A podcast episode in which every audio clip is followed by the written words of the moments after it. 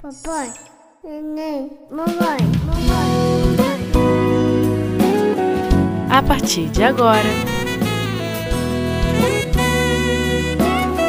a família na visão espírita.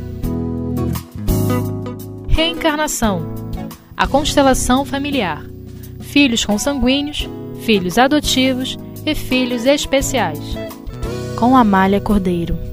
Queridos companheiros, é com muita alegria que estamos reunidos nesse momento junto a todos vocês para darmos continuidade ao trabalho de estudo sobre a família na visão espírita, onde estamos vendo, aprendendo a conhecer tantas particularidades que tem a vida familiar, que tem o relacionamento né, no lar, que as pessoas costumam nem pensar nisso, podemos dizer, né? Nós vivemos a vida familiar, temos lá os nossos, nossos amores e nossas dores, nossas reclamações e lamentações, né? mas não paramos para refletir nesse mecanismo divino que é o lar, que é a família, que é o lar, que é a união das pessoas. Para quê? Para que o espírito possa progredir. E na aula de hoje, nossa aula de hoje é sobre a reencarnação e a constelação familiar, que nós vamos trazer né, uma, uma visão que é muito interessante, volto a dizer, que a gente não costuma pensar. Né? Primeiro, vamos relembrando aí que a família, o lar, é um projeto divino Disso não podemos duvidar. Qualquer que seja a religião que a gente professe, a crença que a gente tenha, raça, vida social, é, é, qualquer situação, qualquer lugar que a gente esteja no mundo, nós começamos a viver dentro de um grupo familiar. De um grupo familiar mesmo quando hoje está meio que de cabeça para baixo, né? É, é, até mesmo com as ligações fortuitas, na verdade, você é trazido através do mesmo mecanismo divino para é, é, o espírito poder dar continuidade ao seu processo evolutivo. Reencarnar Encarnar e reencarnar não é qualquer coisa na vida do espírito. É um projeto divino. E esse projeto divino é progredir, crescer, melhorar. Por quê? No projeto divino, nós fomos criados simples e ignorantes, mas com um objetivo, uma determinação divina de um dia alcançar a perfeição.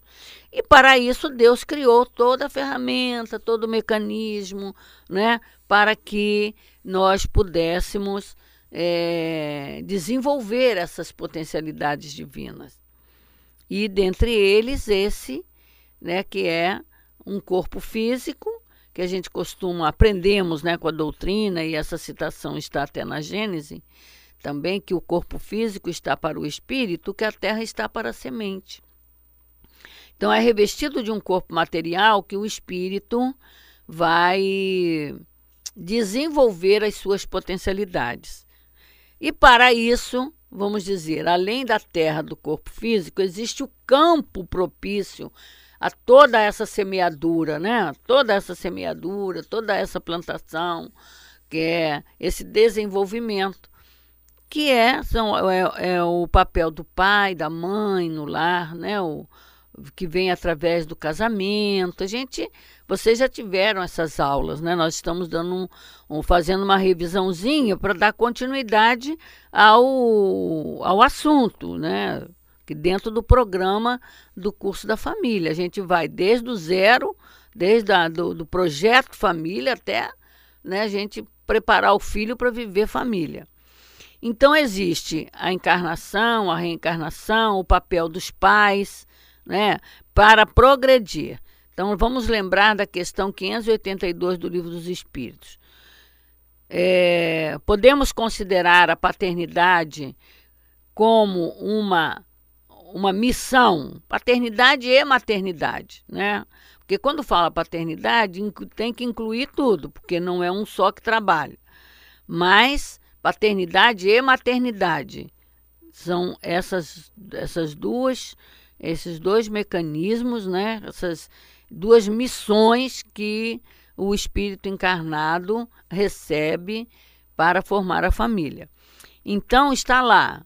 É, podemos considerar uma missão? É uma verdadeira missão, responder os espíritos. Os pais têm como é, re, é, responsabilidade maior tornar os filhos homens de bem. Isso é ajudá-los a progredir, a melhorar. Então a gente vê que na família, né, os filhos nascem, a gente tem aquela alegria toda, aquela felicidade toda, mas e conforme eles forem crescendo, desde que nasce, aliás, a gente tem que ir assumindo com eles as responsabilidades, né, e conduzi-los de acordo com o aproveitamento da sua vida, da encarnação. E para isso, nós temos uma aula muito interessante, essa, né, que no projeto da reencarnação, nós temos toda uma angulatura, que se podemos dizer, ou todo um complexo que se chama a família, né? E Joana de Ângeles traz uma lição para nós falando, né, dessa constelação, a família como uma constelação familiar no universo, por exemplo, tem a família dos astros, né? Nas devidas constelações. E isso, em número, em condições menores, a gente chega até o espírito imortal. É, aí tem, nessa constelação familiar, diz aqui para nós no livro Constelação Familiar mesmo, de João, é, através do Divaldo, de Joana de Ângeles. Na introdução, ela diz o seguinte para nós: a família é a base fundamental sobre a qual se ergue o imenso edifício da sociedade. Então, tá vendo? É isso, é a humanidade inteira, toda a humanidade. No pequeno grupo doméstico inicia-se a experiência da fraternidade universal. Olha lá, outro ângulo. Nós nascemos juntos, começando lá, pai, mãe, filhos. Primeiro grande, mais forte laço que existe entre os espíritos na formação familiar. Então, é, inicia-se a experiência da fraternidade universal, ensaiando-se os passos para uh, os nobres cometimentos em favor da construção da sociedade equilibrada. Olha só. Por que, que a sociedade desequilibra? Porque a família não está equilibrada. Se a família é o primeiro tudo na vida do ser, né? A primeira escola, o primeiro núcleo social, o primeiro tudo na vida de cada indivíduo. Então é aí que começa o trabalho da evolução, o trabalho da estrutura dos espíritos para que a sociedade seja estruturada. Não tenhamos dúvida, meus filhos, quando nós vemos uma sociedade ou um grupo em desequilíbrio, é porque o grupo familiar está de, desorganizado, desequilibrado. Porque quando nós procuramos conhecer isso e entender o papel de cada um, nós vamos é, aprendendo a conhecer a vida segundo esses mecanismos divinos. O caso é que a gente não quer saber disso. A gente nasce, vai vivendo a vida como a gente quer, vai fazendo como a gente quer, como a gente acha, ou então porque meus pais, meus avós, meus tetravós fizeram, eu tenho que fazer igual. E eu esqueço do progresso, eu esqueço da melhoria. Né? Então, ela vem dizendo aqui, em razão disso, toda vez que a família se entibia ou se enfraquece, a sociedade experimenta conflitos, abalada nas suas estruturas. E é exatamente o que a gente está vivendo agora. Uma sociedade totalmente confusa, complicada, desorganizada, né? Que as pessoas não sabem o que, que vão fazer da vida. Aí chega essas loucuras que a gente está vendo acontecer.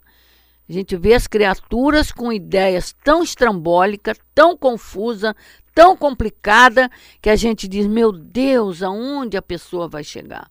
Não temos ideia. Chega até o suicídio, né?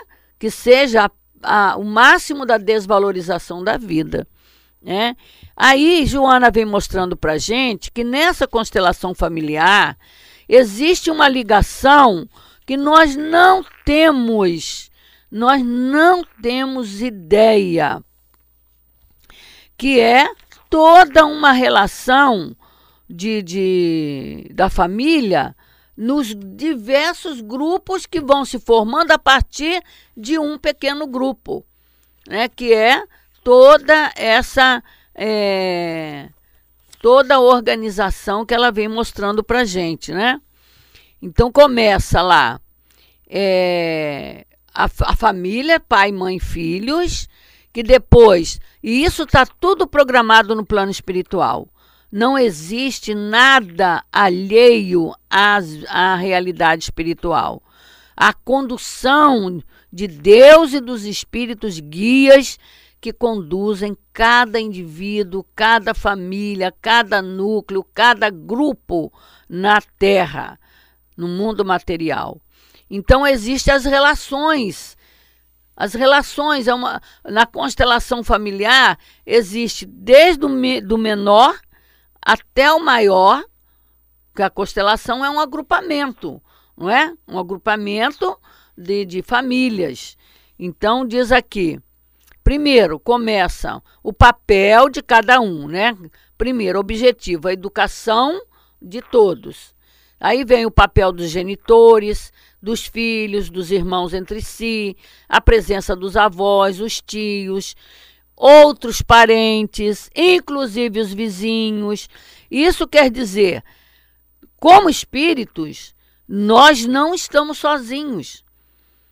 Então nós irradiamos, nós irradiamos uma ligação espiritual que nós não temos ideia por isso, até quem vai ser nosso vizinho nessa encarnação tem alguma coisa a ver com a nossa realidade espiritual.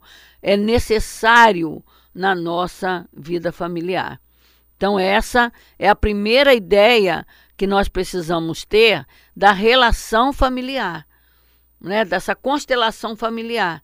O que, é, vamos dizer assim, é, como que você diz, aqui eu tenho dar satisfação na minha vida de espírito, na sociedade que eu vivo. Há todas essas ligações. Nós precisamos é, é, dar, assim, enxergar isso, prestar atenção nisso. Né? Nós não estamos sozinhos no universo. Então vamos dar uma paradinha e já retornamos para continuar.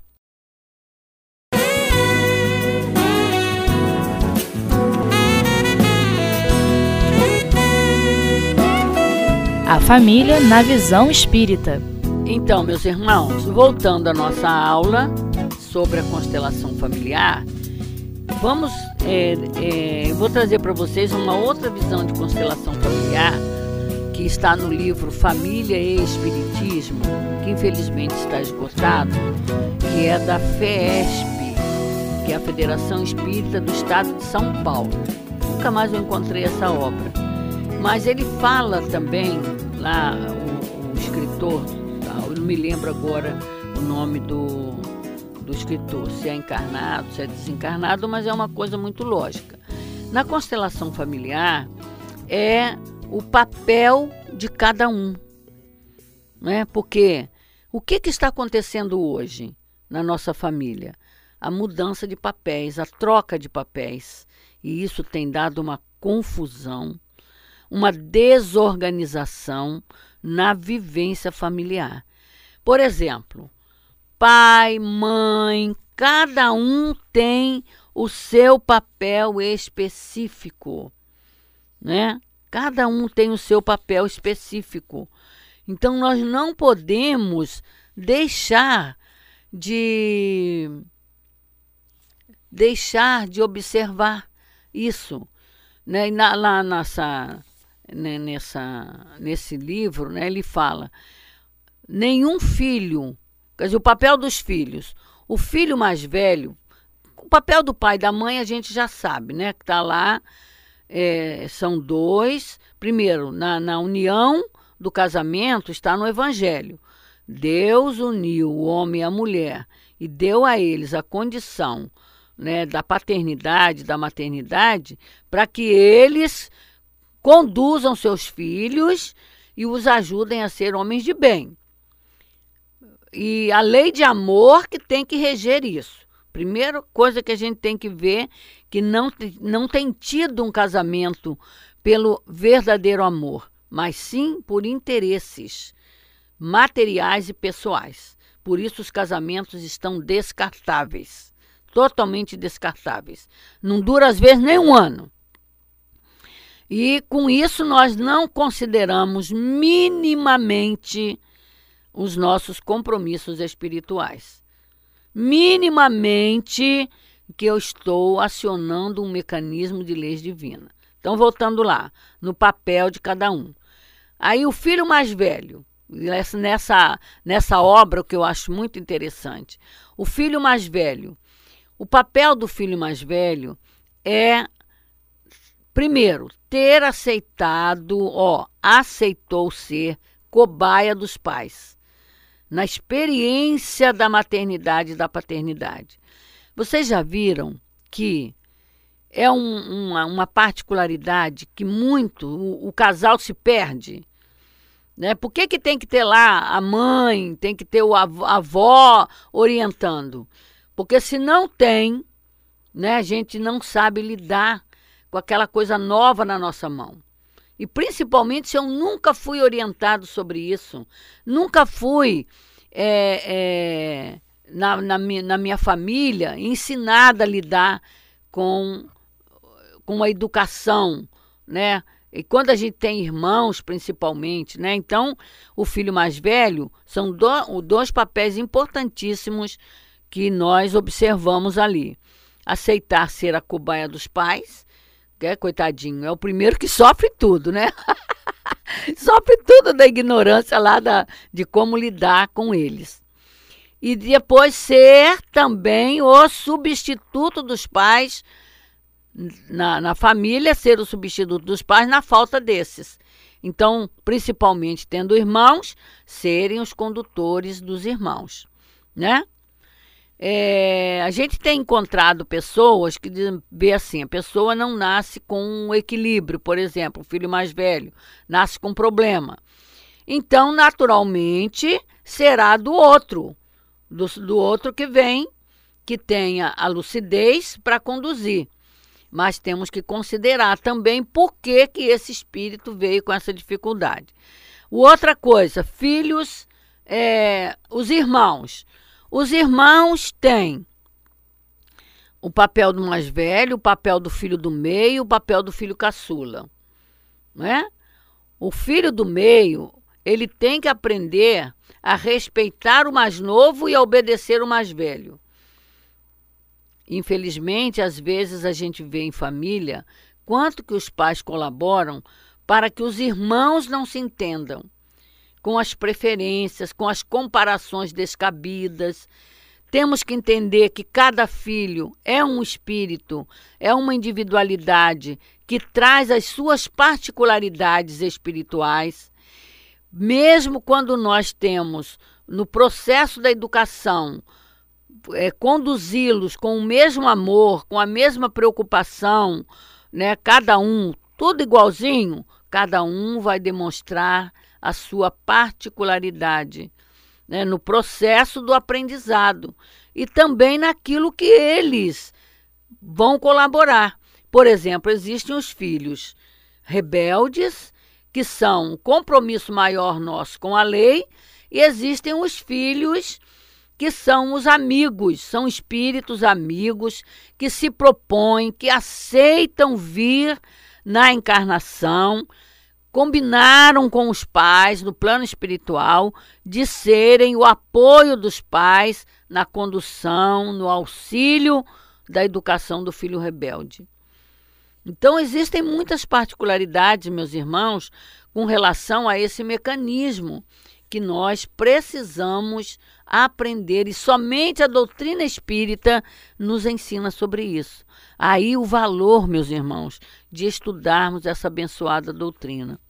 Outra particularidade na vida familiar, né, com o objetivo da encarnação, é que o lar, no lar, na família, o lar, o que, que é o lar?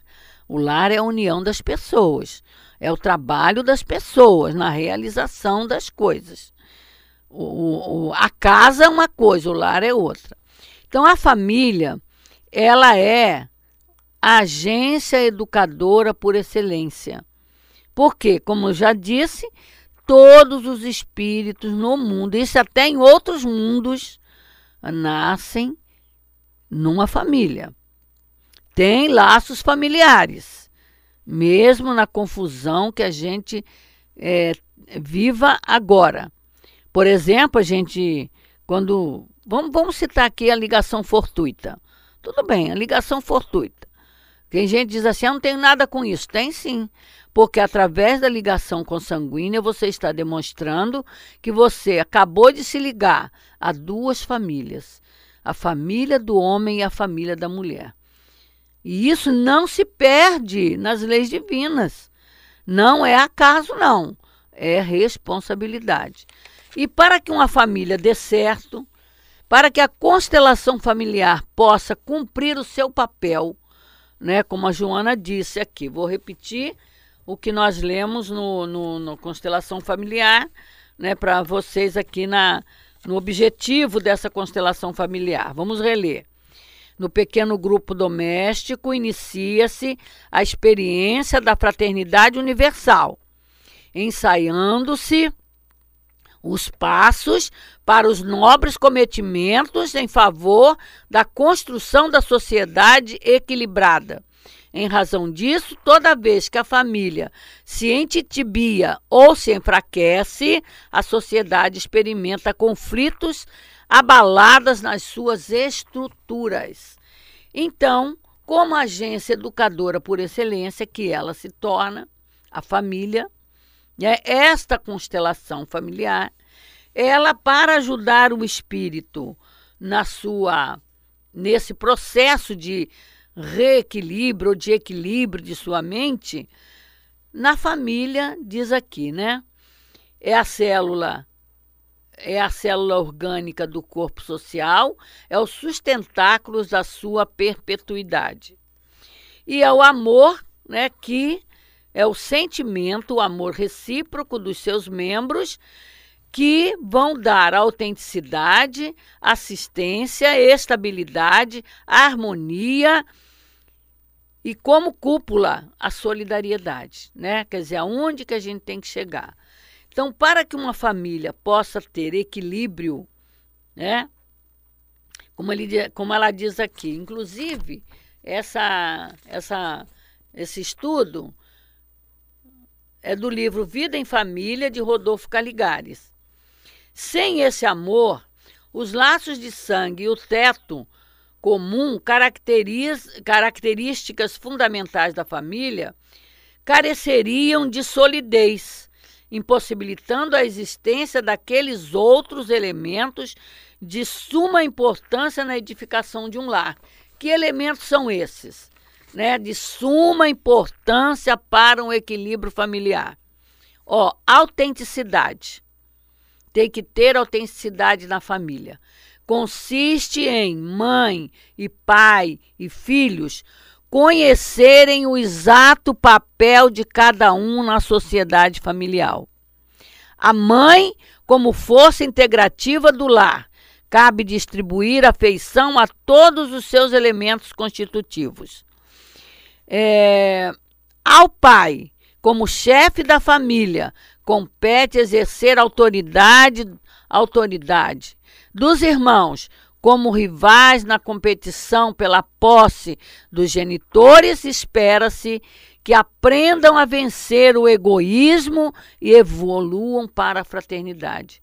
Porque, infelizmente, como eu disse, os pais muitas vezes criam adversidade entre os filhos, né? Porque fica fazendo comparações entre eles e ficam até estimulando intrigas, por mais incrível que isso apareça. Estimulam incrível, é, intrigas quando não geram ciúmes, ciúmes deles com os filhos ou dos filhos para com eles. E ainda, para irmos encerrando, nós temos a necessidade da assistência, da estabilidade, da harmonia e da solidariedade, né? Como você formar, né, um lar são a, o, o, os pilares de sustentação Primeiro, o, o alicerce, que são os pais. Depois, os pilares, que são todo esse processo né, que, que precisamos: assistência, estabilidade, harmonia e solidariedade. E o amor é que vence a multidão dos pecados, né? Como disse Jesus.